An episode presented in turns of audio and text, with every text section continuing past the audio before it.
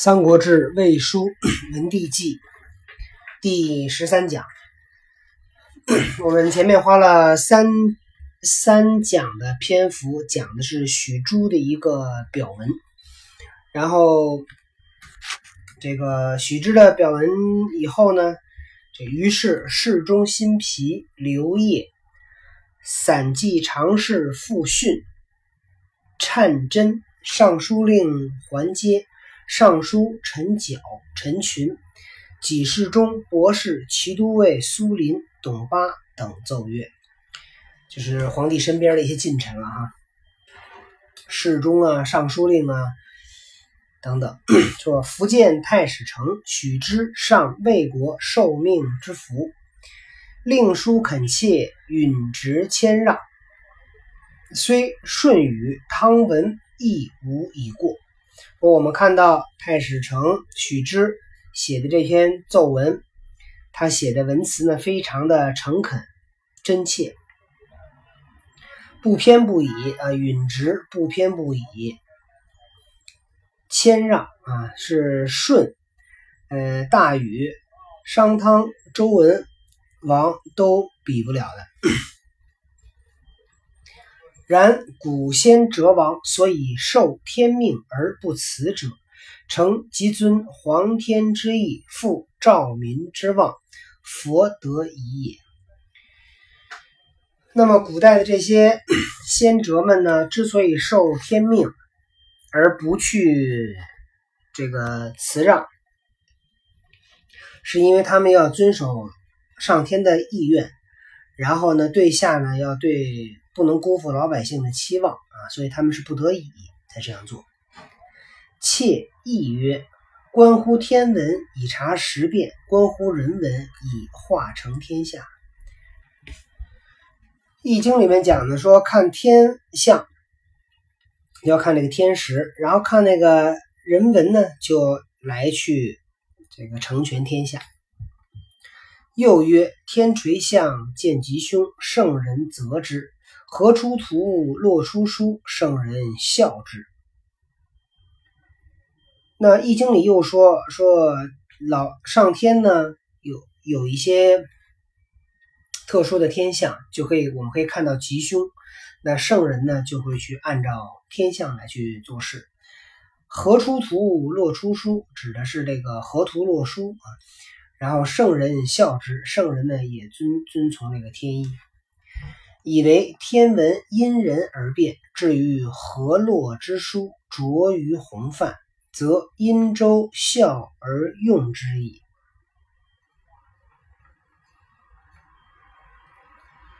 天文也是跟人受人的影响而改变。河洛之书着于洪范，洪范指的是商代贵族。政权总结出来的统治经验，统治大法应该是一本书。说这事儿是记载在洪范上的。那么殷周孝而用之矣。殷就是指的是商商朝，周就是周朝。私言成帝王之名符，天道之大要也。帝王之冥符，冥符在这儿可以指那个上天预示帝王受命的这种符诏，天道之大要，是以由得应禄者待兴于前，失道失道数尽者迭废于后。传机长虹，欲知天之所坏，而说蔡墨。雷乘前之说，明神器之存亡，非人力所能见也。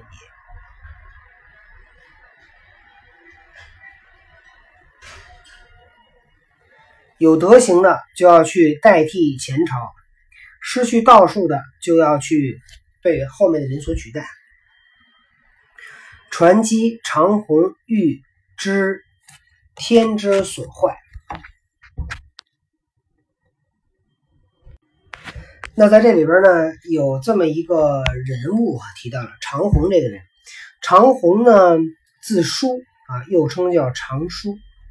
周景王、周庆王的大臣刘文公所属大夫，他是一个刘文公下面的一个大夫。长虹忠于职守，他在王室任职期间，国家已经出现了王室衰微、诸侯做大的局面。就是周景王、周敬王这会儿啊，这个周天子的呃地位、影响力已经下降了。然后为了极力辅佐周王。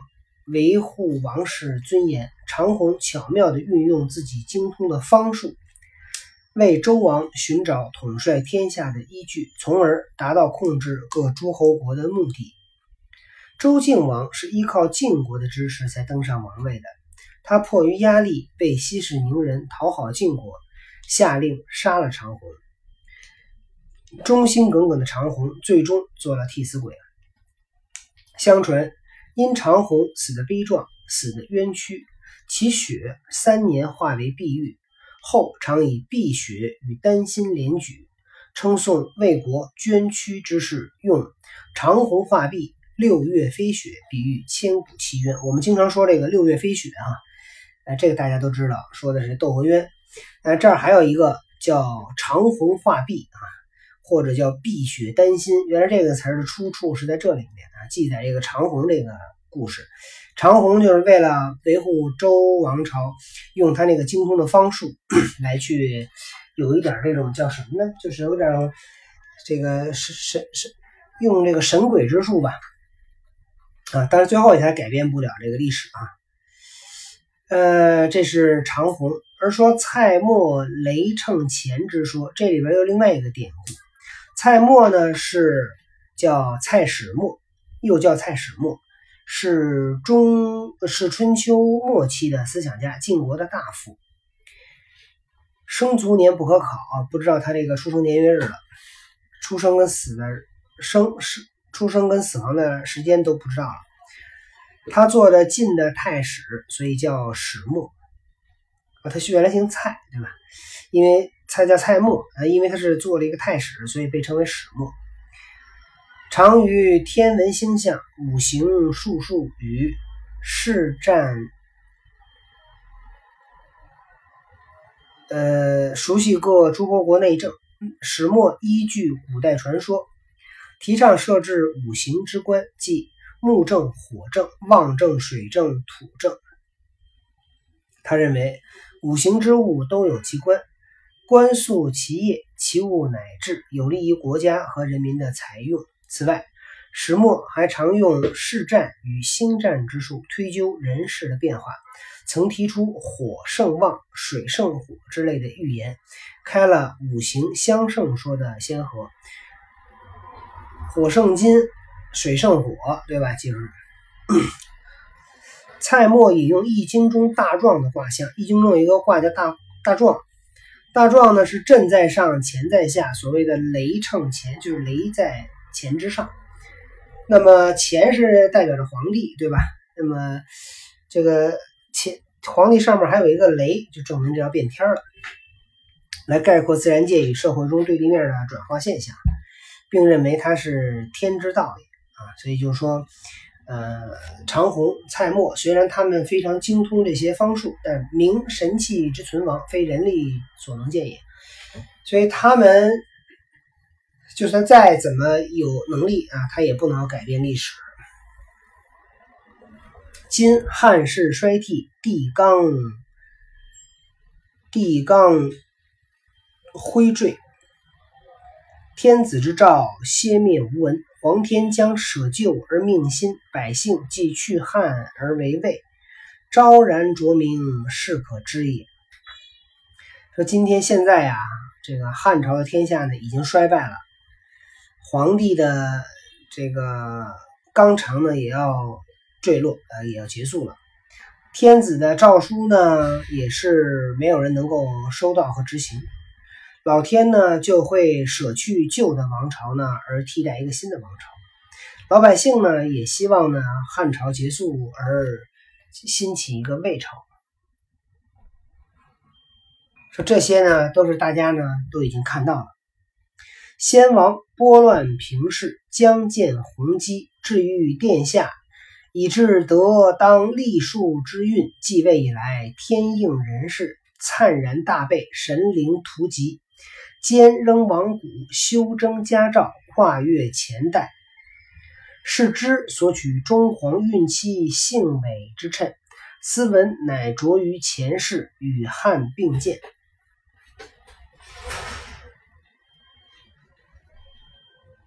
先王就说的就是曹操啊，魏王。先王呢是拨乱平事，来去这个去挽救这个威势啊，将建宏基就可以准备建立这个建这个建建建建都。建都立业了。至于殿下到了您这里，以致得当立树之运，继位以来，听人是说您现在继了这个魏王的位子，那么老天呢也来帮助您。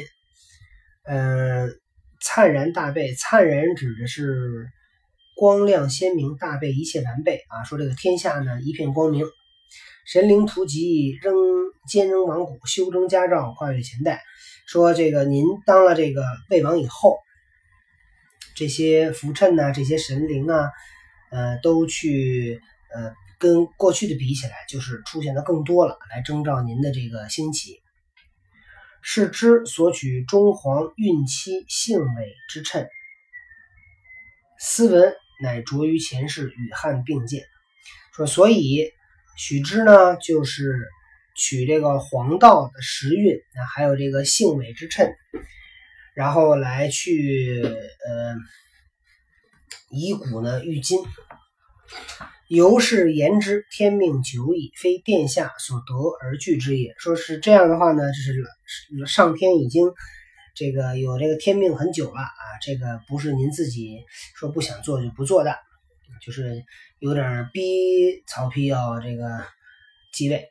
神明之意，厚望音响，兆民永永，贤著家院，为陛下览图籍之铭文，及天下之公义，则宣令外内，布告州郡，使之服命着名，而必殿下谦虚之意。说这个神明的意思呢？厚望音响，厚望是四望的意思，侦查的意思。音响是指生烟供物祭天。神明的意思啊，这个老百兆民永永啊，老百姓呢非常仰仰慕。然后呢，贤主家园都倾注了，都倾注了一个美好的愿望，为陛下览图籍之铭文集天下之公义啊，说。呃，不是陛，殿下，殿下呢要看到大家这些这些表文，然后呢要先天下之忧而忧，然后要去呃对内外呢进行宣令，布告州郡，然后让这些福命呢被老百姓知道，然后殿下的谦虚的意思呢也被百姓知道。那曹丕看到了这篇表文呢？下了一个令啊，叫令曰：下四方以民孤款心是也。至于懒于辞，岂于所谓哉？宁所堪哉？诸卿只论未若孤，资料之神也。夫虚谈谬称，谬称，彼漏所佛党也，所佛当也。妾闻彼来东征，经郡县立屯田。百姓面有饥色，衣或短褐不完，罪皆在孤。是以上残重锐，下愧市民。由斯言之，德尚未堪偏王，何言帝者也？宜止息此意。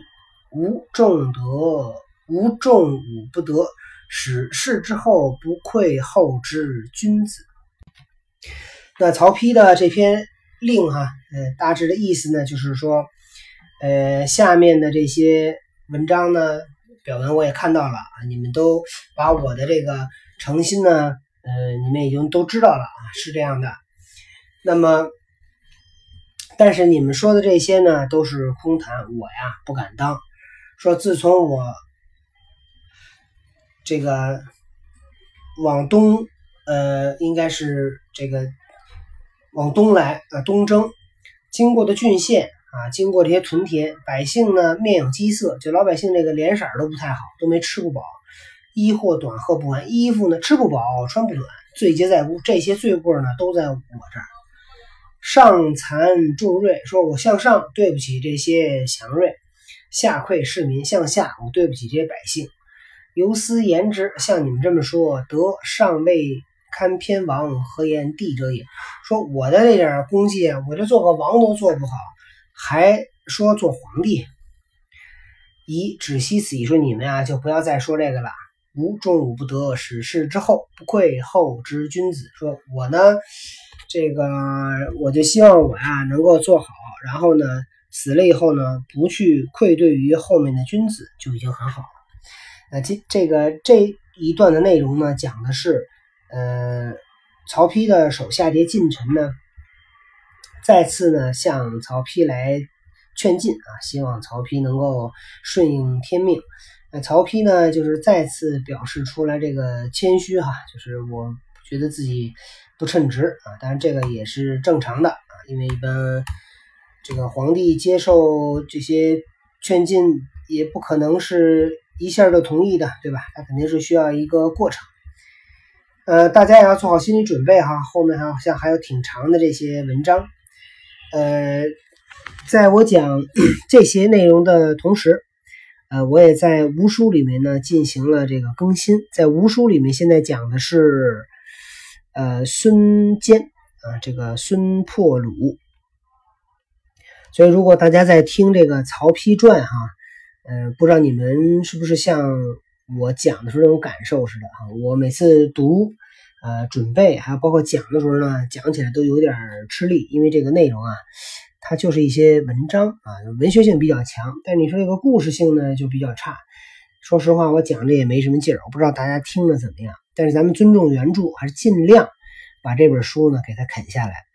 所以我呢就努力讲，各位呢也就是去认真听。啊，为了调剂一下，我们在无书里面听更有意思的内容啊。好，今天的故事呢我们就讲到这里，再见。